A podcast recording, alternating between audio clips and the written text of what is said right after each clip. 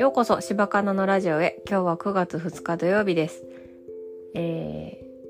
ー、前回の放送から1ヶ月経ってて早いなって思いました。時が過ぎるのが。で前回の放送も割と聞いていただいててありがとうございます。今日は9月2日はあのバスケットボールのワールドカップがあってね。えー、もう追いつかれるんじゃないかとドキドキしましたねすっごい。でもあのパリ五輪出場を決めてね、渡辺裕太選手が泣いてはって、私ももらい泣きしました。もう感動しましたね、ものすごく。で、前回のあの、ベネズエラ戦も見てて、で、前回は逆転で勝ったんですよね。で、比江島選手のあのスリーポイントシュートが何本も決まるのを見て、私はスラムダンクの三井みたいと思っても、すごい感動してました。やっぱりバスケットって私見るのも好きですけど、やる、やりたいなって思ってて、あの、学生の時はすごくやってたん、部活とかじゃないんですけど、あの、体育の授業とかね、好きでやってました。休み時間とかね、やってて、まあ大人になってやりたいなと思ってて、ちょっと探してて、で、行こうかなって思ってたところがあって、そこの、あの、やってる人が、人体切れたみたいで、それでまあ活動は中断してはったんですけど、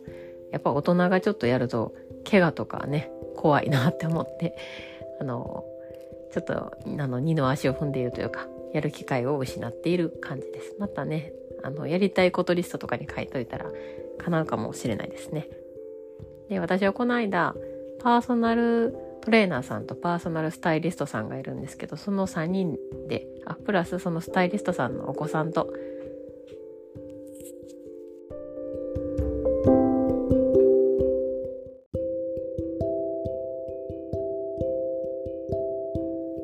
ランチ行ってきました。そこでね、あの、話してて、私言われて嬉しかったことがあって、一つは素直っていうことと、二つ目は、行動が早いってことを言われました。私は割と悩んでる時間がもったいないと思って結構すぐ行動するようになりましたね。で、えーまあ、実際多くの人が悩んでたりすると思うんですけどどうやって悩みを解決しようかなと思った時に何が何があったら解決できるのかっていうのを考えますよね。私が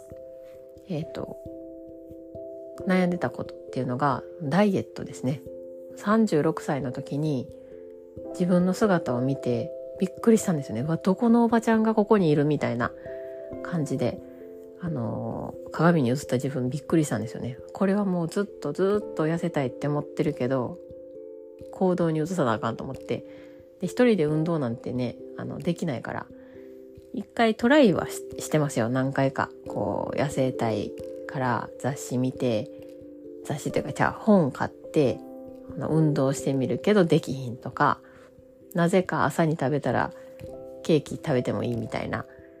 こと思ってて、食べてたりとか、あとなんやろな。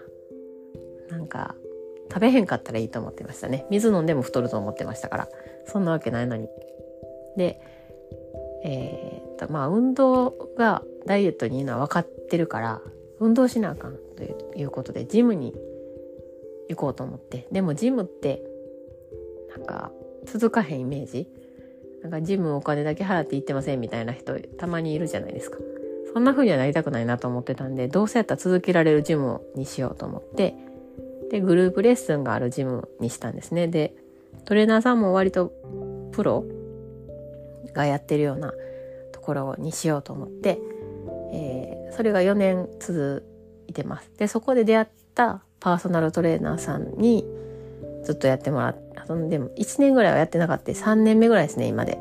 やってもらってて。で、体も結構変わってきてます、本当に。あの、体重自体は3キロぐらいしか落ちてないんですけど、体型が変わるんですよね、不思議なことに。まあ、お食事とかも見てもらったりとかし。で、自分なりに食べ方とかもなんとなくわかるようになったし。うん。で、まあ、体型が変わるとちょっと服とかも、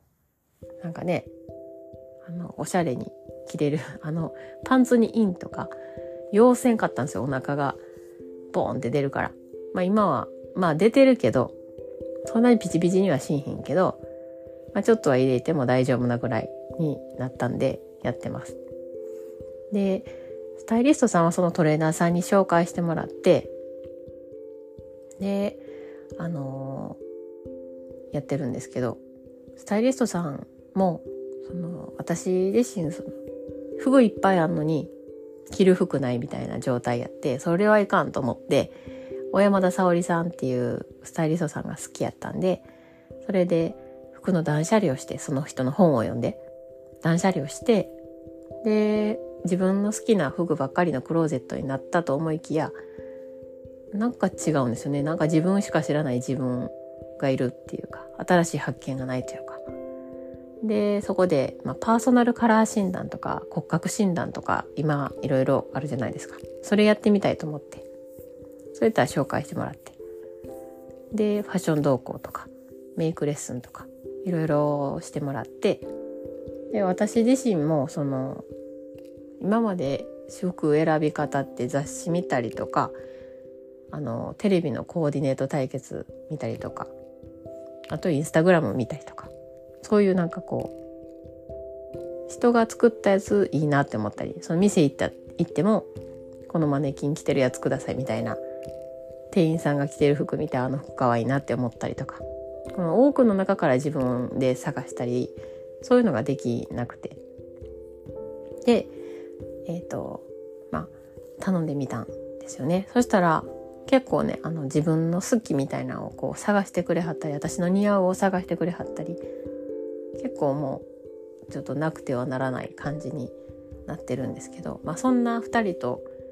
えー、話しててね、まあ、赤ちゃんもいたんでもう赤ちゃんも抱っこしてると もう子供が小さい時すごい思い出しちゃってめっちゃめっちゃ可愛かったですね。もう男の子なんですけどっぱ男の子ってなんかカチッとしてますよね。抱っこしたらね。可愛かったです。癒されてその子にも。でえっとまあ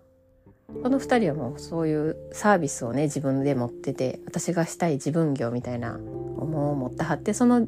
仕事をこれからどうやって育てていこうっていう段階になってるんですよね。でそのまあ2人が言ってたんはお金のブロックみたいなんがあってその悩みが解決できひんことがあるっていうのを言ってはって、まあ、確かに私も前まで実感って無限にあると思ってたんでなんか悩んでる時間とか考えたことなかったんですけどいや時間がもったいないなと思うようになって最近悩んでる時間の方が。その何買おうかなどうしようかなってそれが楽しいこともあるかもしれないけど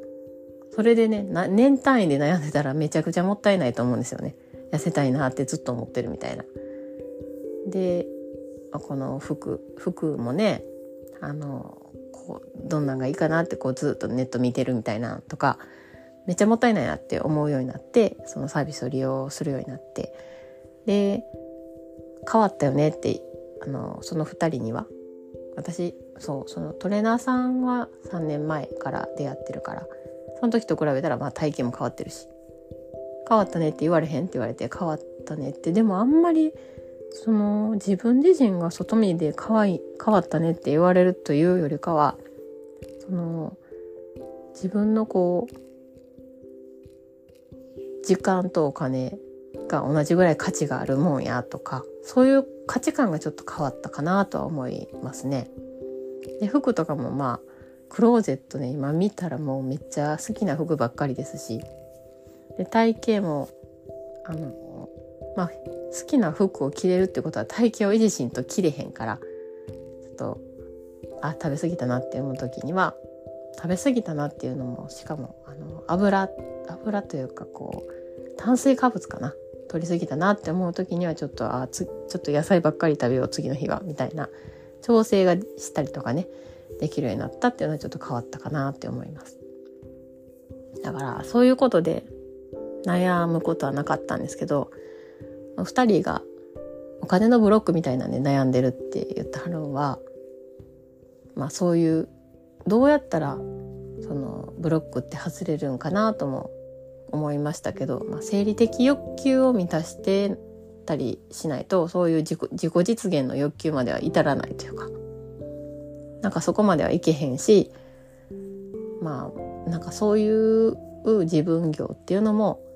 難しいなとは思いましたねこう自分で広めていくっていうのは。でも健康に関して私も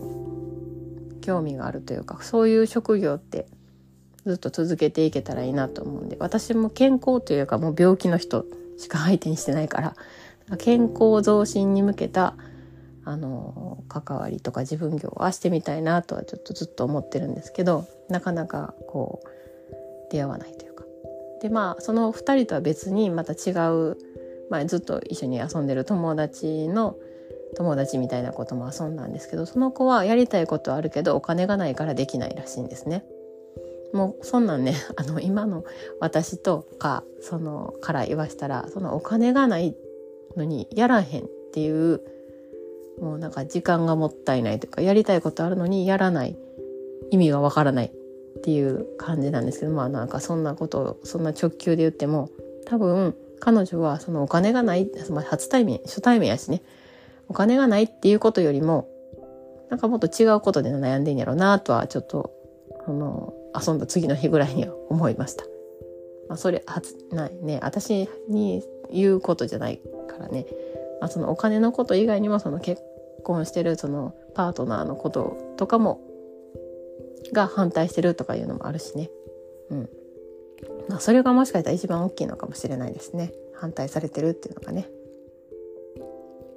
まあ、やる自分がやってることに関して反対されるっていうのも嫌やけどね、うん、応援してほしいですよねやりたいって言ったことまあそのやりたいって言ったことがちょっと相手も負担になると感じてるから反対されるのかな、うん、なんかこう私の周りでいろんなこう時の流れが今新しい出会いが結構新しい出会いと新しいこう扉みたいなのをいっぱい開けてるなって思ったんで今回ちょっとお話ししました。なんかこうまとまりがない話ですけど。はい。えー、なんかまたちゃんとあそうあの私の推してる